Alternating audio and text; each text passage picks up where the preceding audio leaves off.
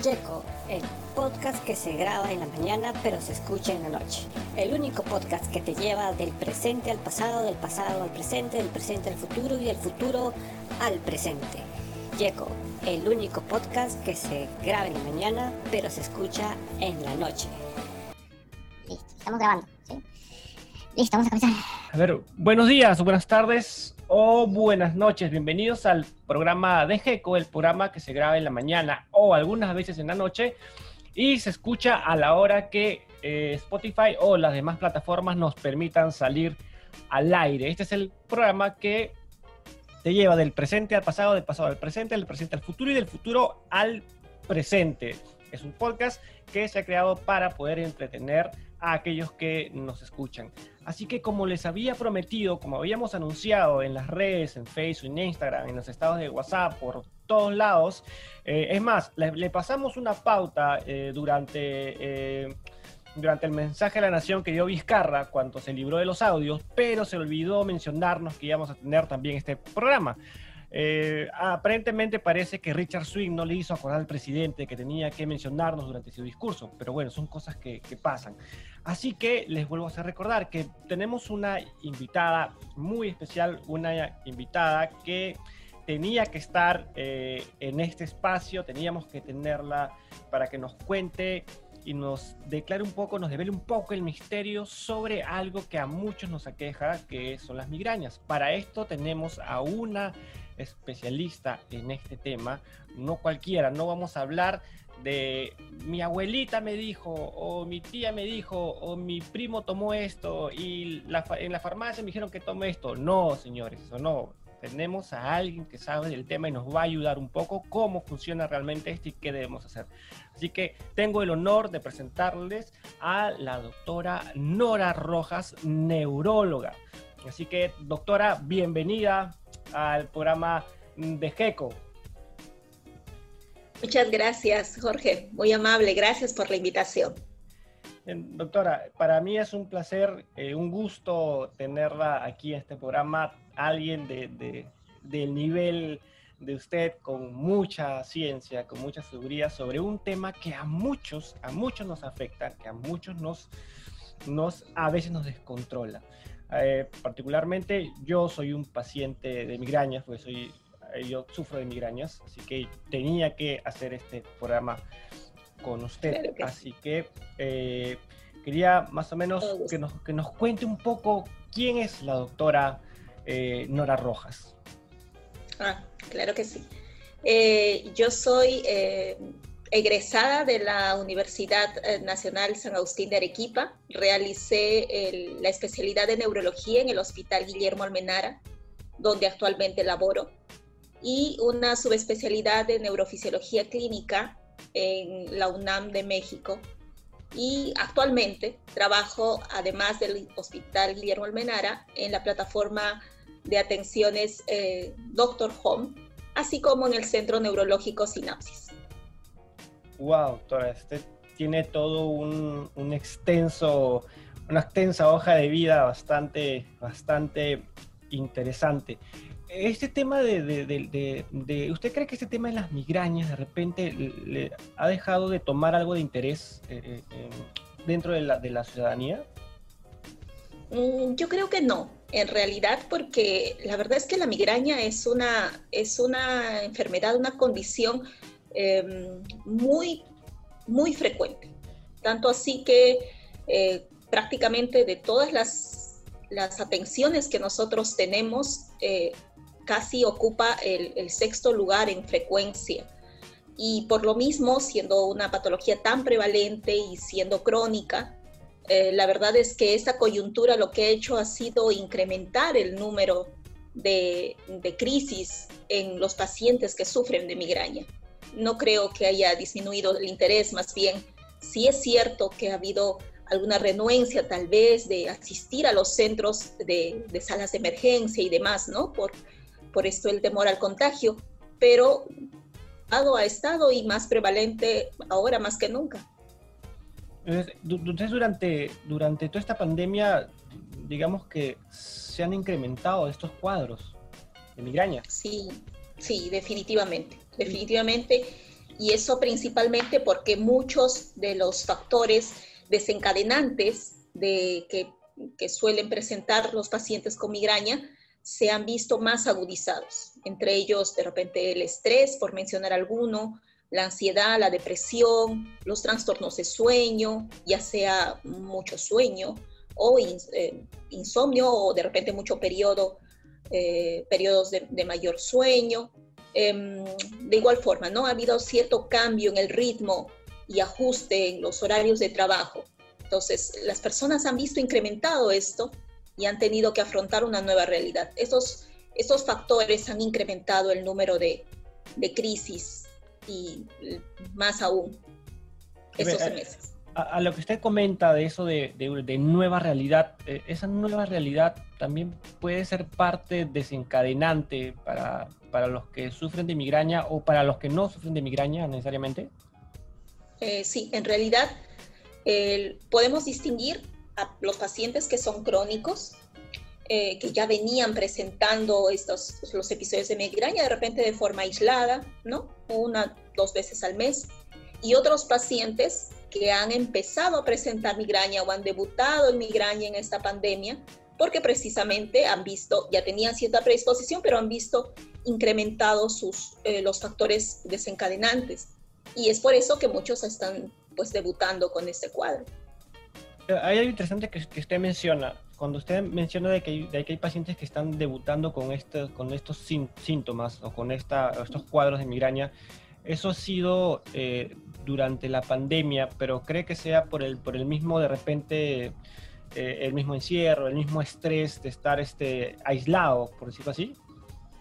Sí, en gran parte por eso y también por el hecho de que, eh, por ejemplo, muchos tienen que asumir ahora labores eh, de trabajo remoto, pero no por eso, y esto en particular en el caso de las mujeres en nuestra realidad, no por eso han tenido que desatender, incluso han incrementado su participación en las labores de la casa y del cuidado de los niños, de repente tener cerca que asistirlos en las labores en, la escuela remota y todo esa, esa sobrecarga de labor, pues definitivamente ha jugado un rol importante.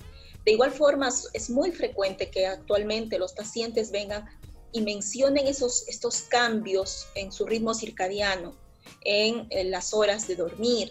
Se han visto, en muchos casos, el insomnio eh, se ha visto incrementado, pero también cuadros, por ejemplo, de depresión hacen que el paciente más bien tenga hipersomnia, tenga, tienda a dormir mucho tanto mucho sueño como poco sueño, pues es un factor desencadenante para que se presente un, un episodio de migraña, por ejemplo, ¿no?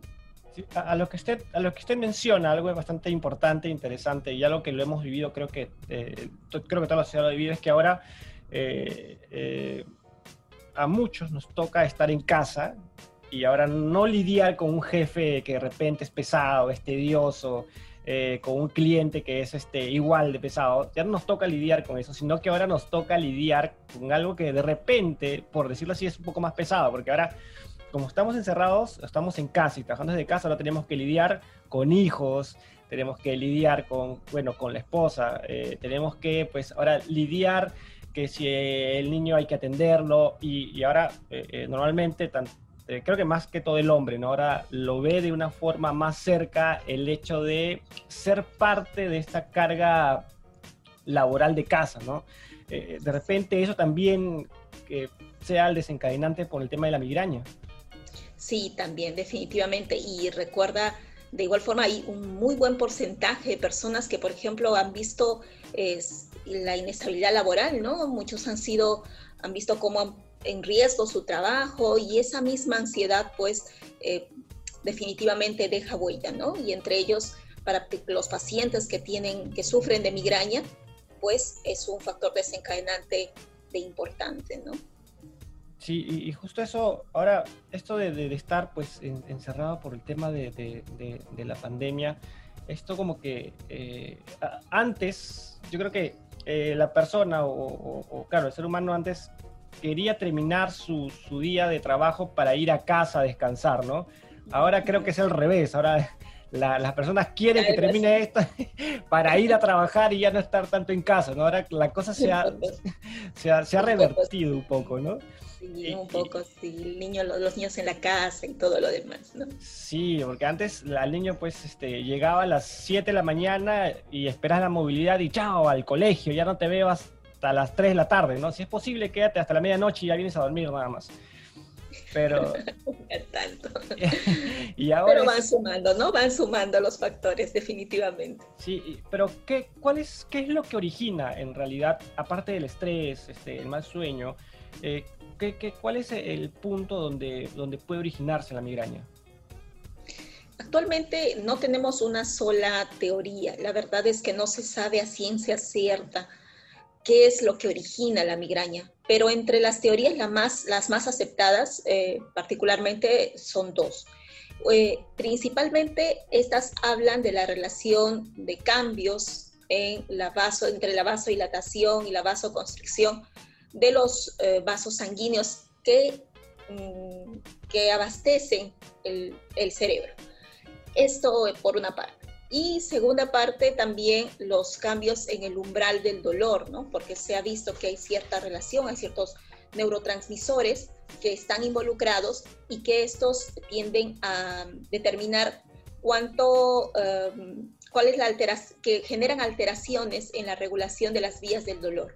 Entonces, eh, tanto ya sea por procesos vasomotores de las arterias cerebrales, como estas alteraciones eh, a nivel de la regulación de las vías del dolor, parece que confluyen y generan alguna eh, y generan la, fisiopatología, el origen de estas crisis de migraña.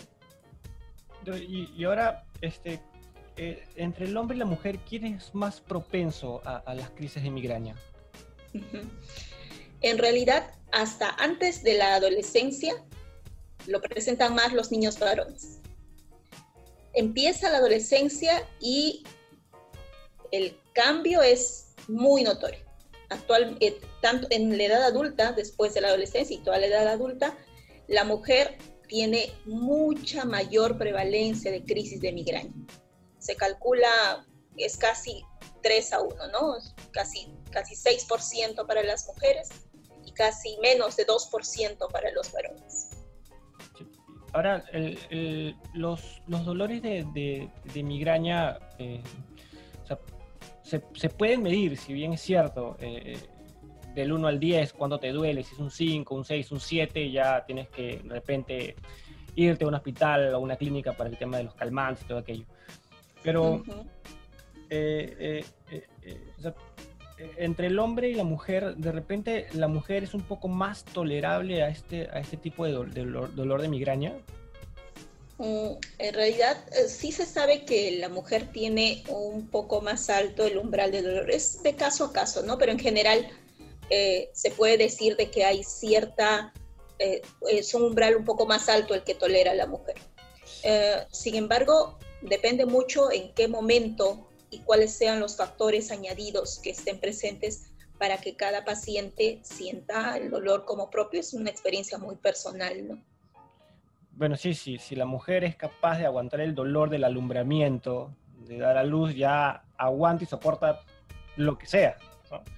Eh, en mi caso, este, igual, a mí me da un ataque de migraña y ya yo estoy tirado en la cama, así que muriéndome, que tiene que venir mi esposa a, ponerme el aceite, a ponerme este, para poderme eh, eh, relajar, ¿no?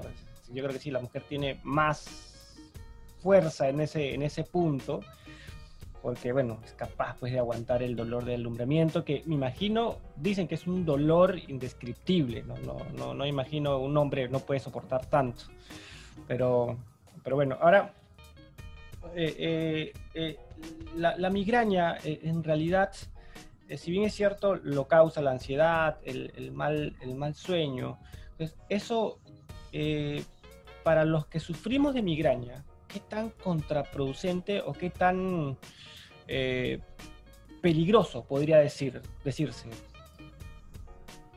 Mm, en referencia de que si puede traer otras consecuencias. Oh, exacto. Claro. La migraña en realidad es una entidad nosológica per se. O sea, no necesariamente quien sufre de migraña, eh, nosotros debamos pensar que hay algo más, alguna enfermedad subyacente. No, no tanto así.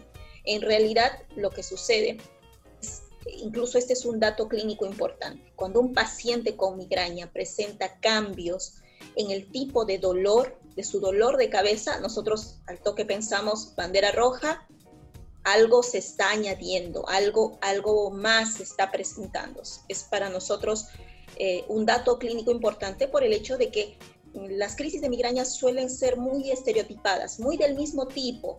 Cada persona la presenta y más o menos sabe reconocer cómo empieza, cómo llega a la cumbre, cómo, cómo va a desencadenar y cuáles van a ser los factores que la van a, van a incrementar o van a disminuir eh, el, cuadro clínico en sí.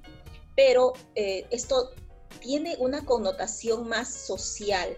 Eh, la migraña, así como les comenté que era tan frecuente, también es muy invalidante. Puede ser, es, alcanza altas tasas de invalidez laboral, de, disminución, por ejemplo, de inasistencia al colegio cuando son pequeños o de eh, faltas laborales y eh, restricción y limitación en ese, en, más en ese sentido, ¿no? En el desenvolvimiento que tiene el paciente eh, muchas veces en su ámbito social, en su ámbito familiar, en su ámbito de amigos. La migraña puede ser, si bien es cierto, es una patología crónica que puede ser, no sé, dos, tres veces al mes, también puede llegar a ser muy frecuente, es decir, puede tener póngase, más de 15 episodios al mes. Imagina eso, Jorge, es casi estar un día sí, un día no con migraña. Es realmente puede, puede ser.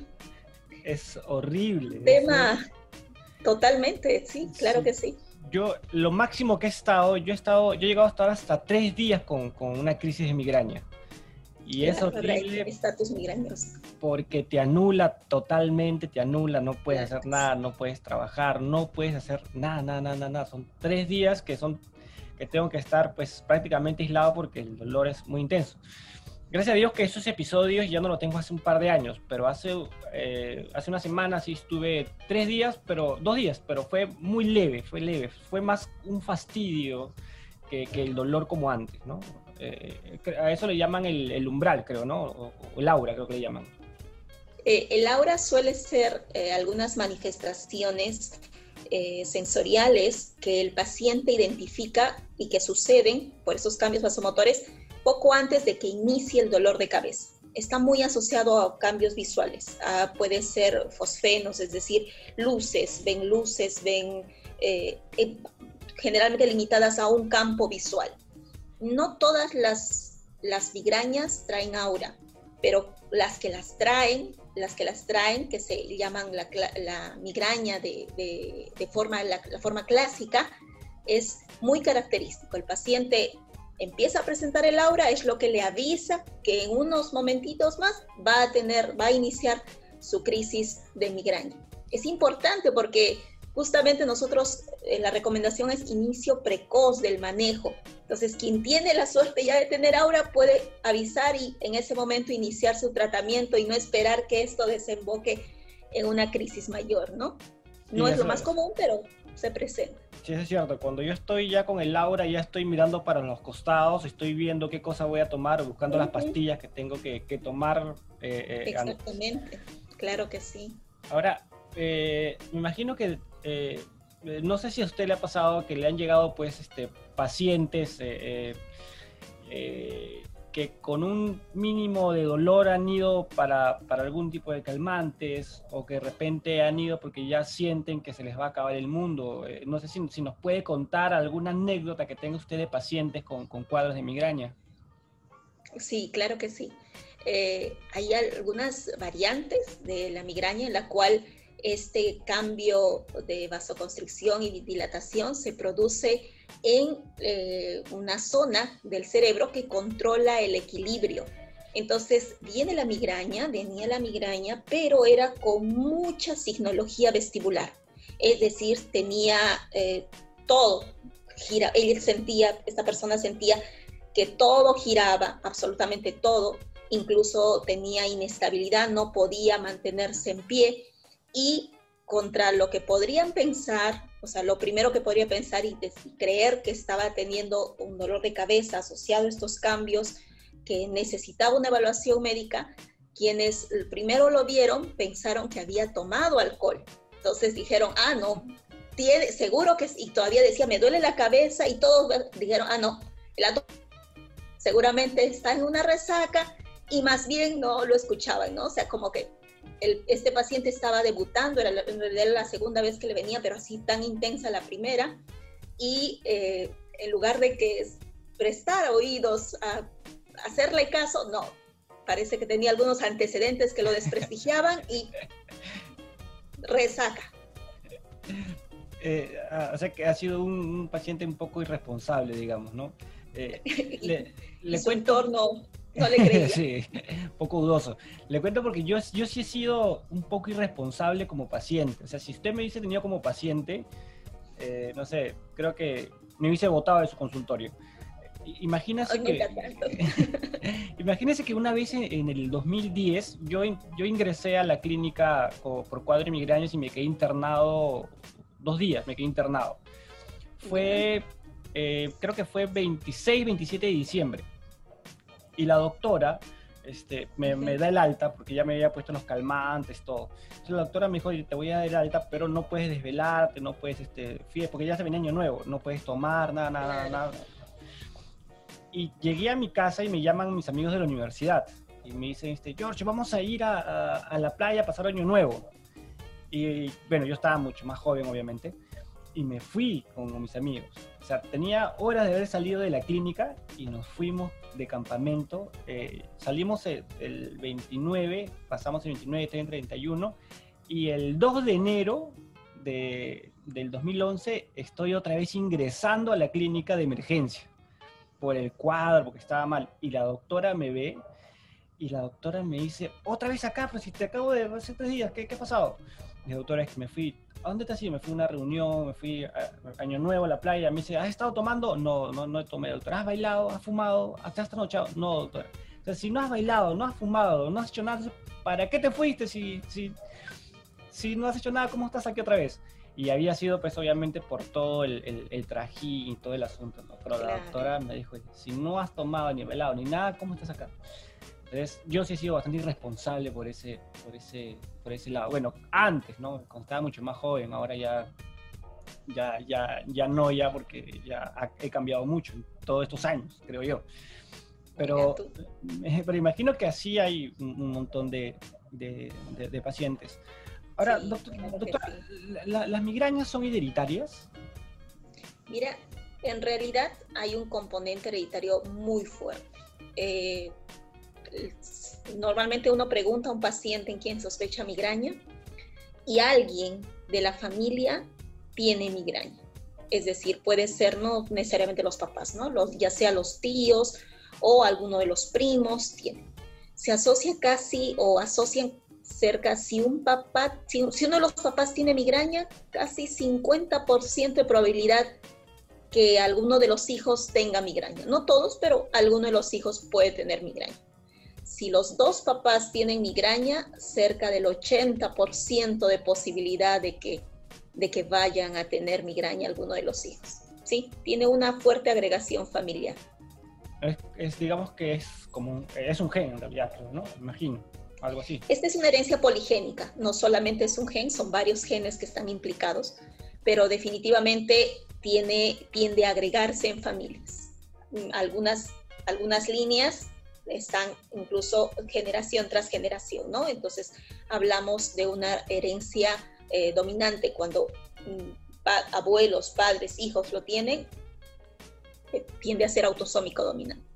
O sea, por ejemplo, si, tengo un, si tengo un tío o mi abuelo que sufren de migraña, entonces hay la probabilidad de que ese paciente también eh, tenga ese, esas crisis. Sí, es un dato valioso cuando, por ejemplo, están debutando, ¿no? No sabemos si tiene migraña o no, viene con un dolor intenso, eh, una cefalea intensa asociado a, síntomas vegetativos, a veces náuseas, vómitos, esta molestia para la luz y demás. Entonces, un dato importante que obtenemos es, algunos de la familia, alguien de la familia tiene migraña, muy fácilmente te va a decir que sí. Mm, y ahora, doctora, Ahora, para, ¿cómo podemos prevenir la migraña eh, en el caso de los, que de los que ya sufrimos de esto? O sea, ¿Qué tendríamos que hacer para, para prevenirlas? Claro que sí. Eh, lo primero es disminuir en lo, más posible los factores que sean desencadenantes. Cada persona tiene sus propios factores desencadenantes. Mm, no se puede uniformizar. Entonces, cada paciente eh, descubrirá qué factores lo llevan a presentar crisis. Entre los más comunes están, por ejemplo, el consumo de vino tinto.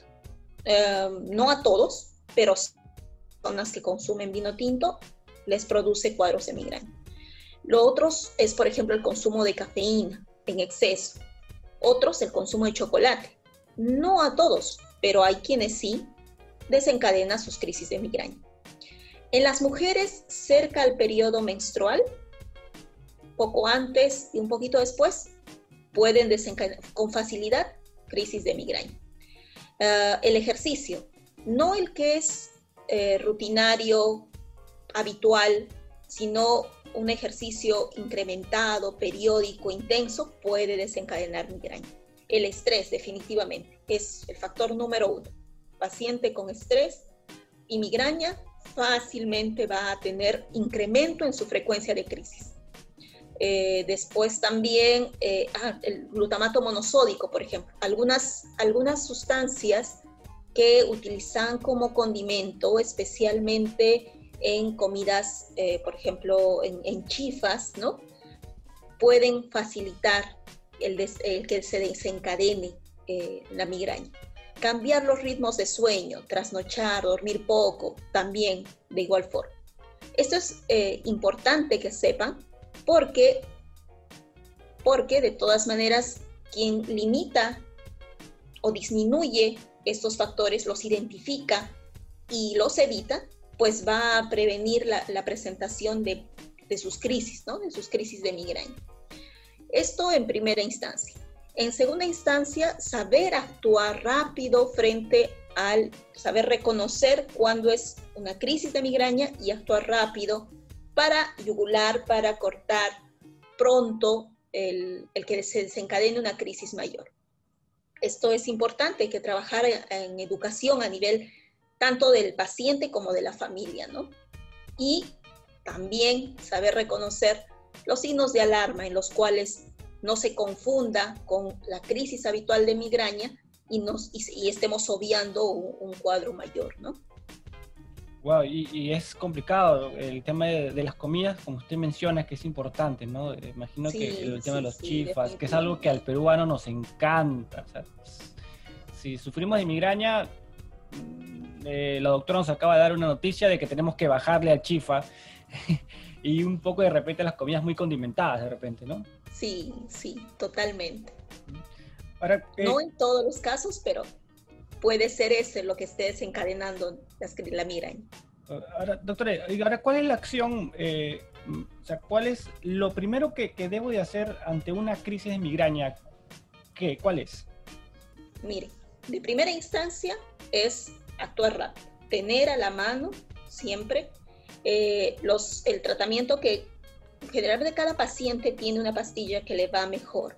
Nosotros recomendamos el uso de AINES a, la dosis adecuada, son antiinflamatorios no esteroideos, o también triptanos, que es otro grupo de familia que es muy útil en estos casos, y antieméticos, antieméticos, es decir, eh, medicamentos que disminuyen la, la, presencia de náuseas, vómitos y que tiene una, un, un rol importante en el control también del dolor intrínsecamente. Entonces, lo que debe hacer quien está identificando el inicio de una crisis es rápidamente tomar la medicación y descansar. Descansar, separarse de los estresores, o sea, de la luz, separarse alejarse de los, de los ruidos y tratar de descansar. De esa forma es posible que pueda eh, yugular, disminuir la presencia de una crisis mayor. Ahora, doctora, justo a eso que nos, acaba de comentar, al tema de los estresores, para los que no entendemos o nos preguntamos la razón y el por qué, ¿por qué es que eh, la luz eh, y, algún, y los olores ¿por qué se nos hacen más fuertes e intolerables cuando se está con crisis de migraña? Sí, en este caso existe una hipersensibilidad a la luz y también a los sonidos. Como, hay una, un cambio en los neurotransmisores, también suceden estos a nivel de un, nervio en particular, se llama el nervio trigémino, que, tiene que, que está involucrado en eh, la sensibilidad. Y esto puede condicionar a la exacerbación de esta, eh, a la disminución del umbral de percepción.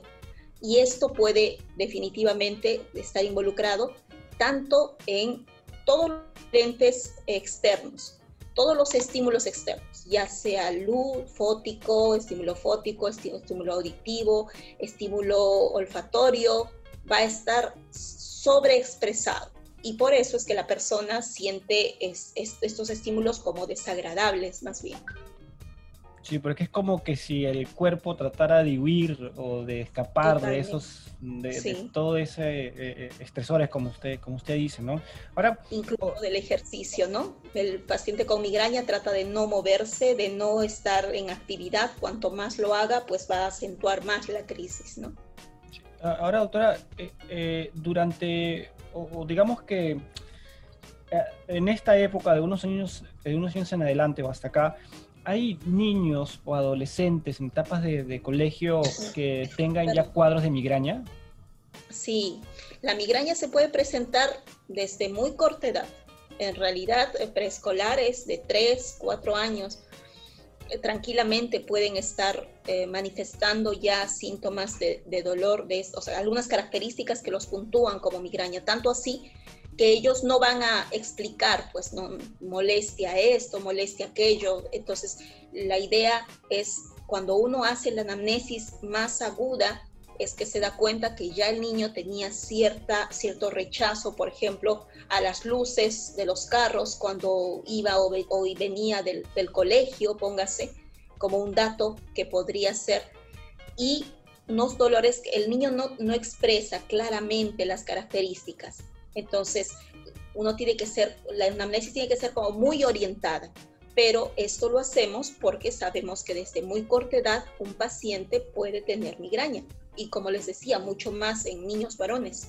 El manejo es, difiere un poco en relación incluso a los fármacos que utilizamos, si es pequeñito o si es adulto. Los, el manejo profiláctico que le decimos, el manejo preventivo también cambia para este grupo etario en particular. Y ahora, ¿cómo, cómo puedo reconocer un, un, dolor que es un dolor de cabeza común, normal, y cómo puedo diferenciarlo de una crisis de migraña? Porque si bien es cierto, son dos cosas diferentes, ¿no? Que de un dolor de cabeza normal y otra cosa es un dolor de migraña. ¿Cómo los puedo diferenciar? Claro, que sí. Mire, eh, las características de la migraña suelen ser, habitualmente presenta en un lado de la cabeza. Es difícil que una migraña sea global. La migraña es un dolor de cabeza intenso, ¿no? Moderado a intenso, con o sin aura, es decir, con o sin estas, estas imágenes como escotomas, como brillo que ven, pero que suele presentarse en región frontal, muy cerca del ojo, en la periferia del ojo. Eh, habitualmente unilateral, uno de los lados de la cabeza, es el, es el comprometido. Eh, el paciente lo describe como un latido, como una, nosotros decimos una cefalea pulsátil. Un niño me decía como si tuviera un corazón dentro de mi cabeza, es, la forma como él, él se expresaba, ¿no? Como si tuviera un corazón, doctora, me decía ese yo, claramente, es pulsátil, pulsa.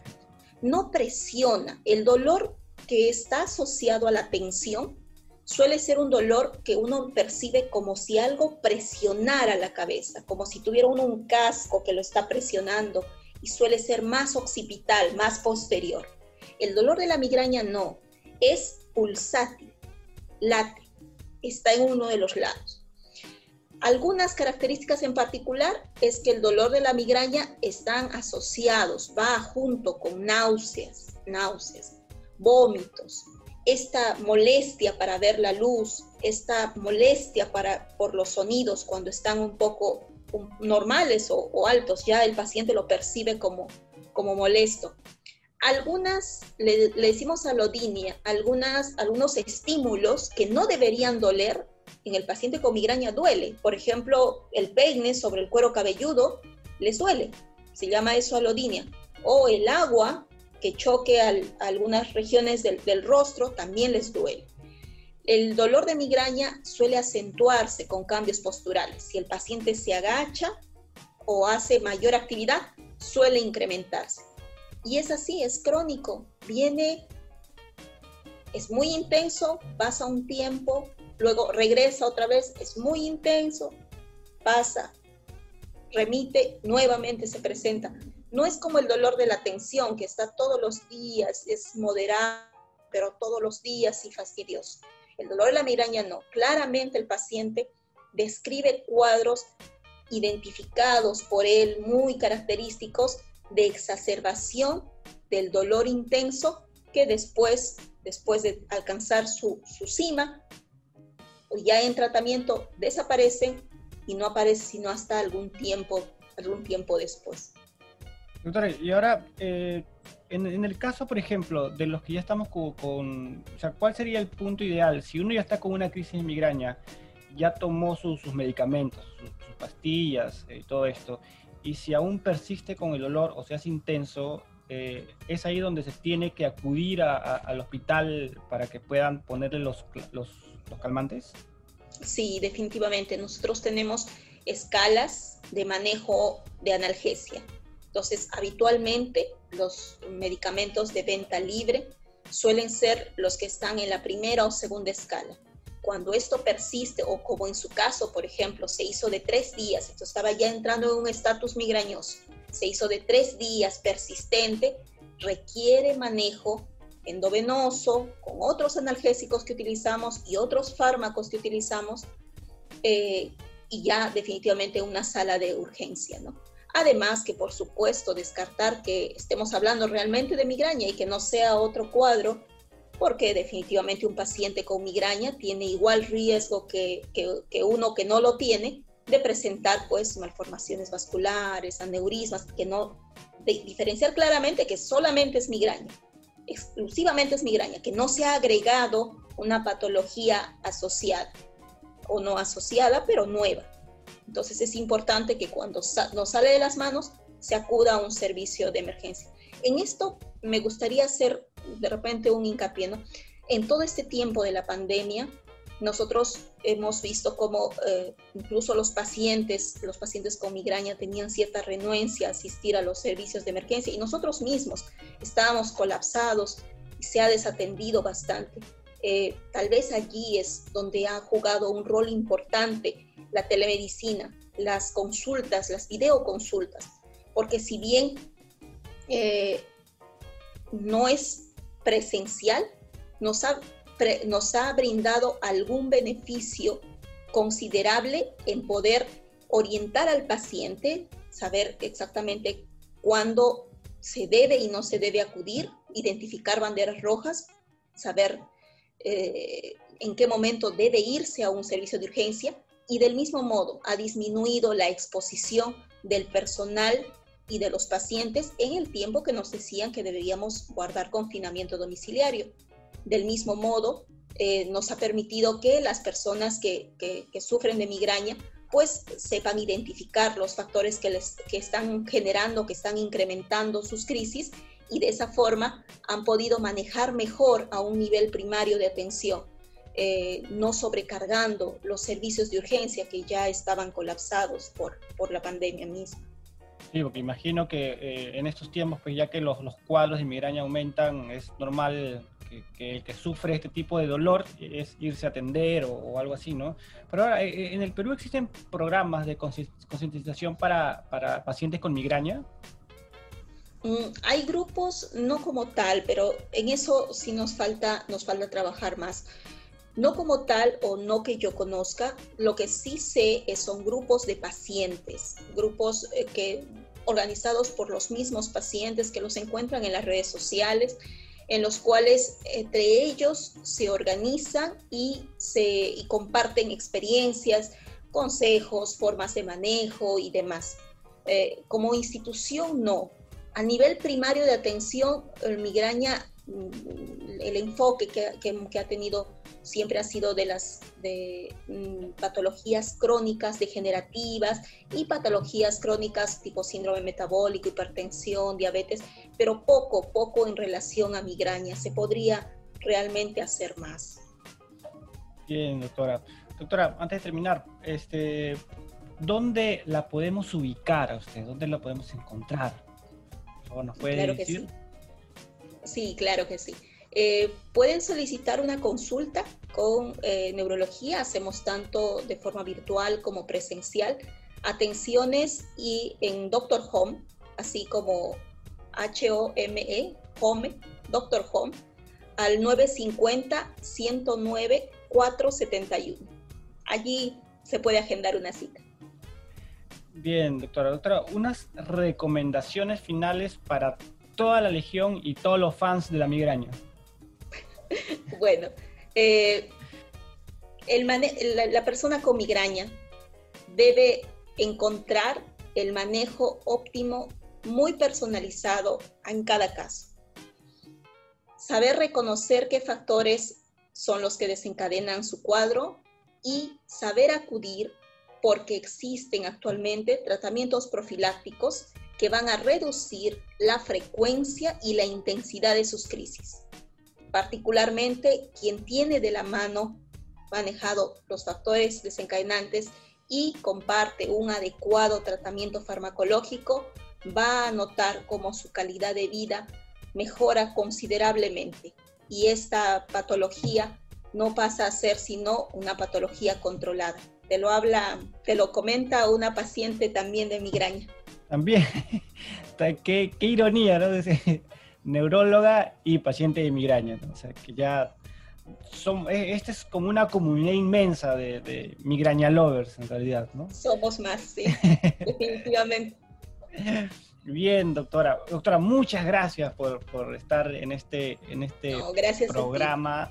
Eh, yo, la audiencia, todos los que escuchan este programa, le agradecen a aquellos que nos escuchan y que sufren de migrañas, ya escuchan las recomendaciones, ya saben dónde pueden ubicar a la doctora Nora Rojas, que les estoy seguro que les va a calmar esos dolores, les va a ayudar mucho con el tema de, la migraña. Igual les voy a estar pasando en mis redes, voy a estar eh, eh, poniendo exactamente en dónde le pueden ubicar a la, la doctora. Así que doctora, nos puede, puede despedir eh, de la audiencia, por favor? Claro que sí. Muchas gracias por la invitación. Gracias a todos, a todos quienes nos hayan escuchado y eh, pues estamos aquí encantados de poder servirlos. Muy amable. Bien, doctora, muchas gracias. A los que nos escuchan, gracias por estar al pendiente de este programa. Eh, hemos tenido un episodio muy interesante, muy enriquecedor, lleno de información. Así que ya saben, nos escuchan el sábado o el miércoles, cuando el sábado sale este programa. Luego el miércoles tenemos otro. Estamos a punto de lanzar también el, el canal de YouTube. Así que este es el GECO, el programa que te lleva del presente al pasado, del pasado al presente, del presente al futuro y del futuro al presente. Así que nos despedimos y nos vemos hasta la próxima. Y chao, chao. Gracias a todos por escucharnos. Adiós, gracias.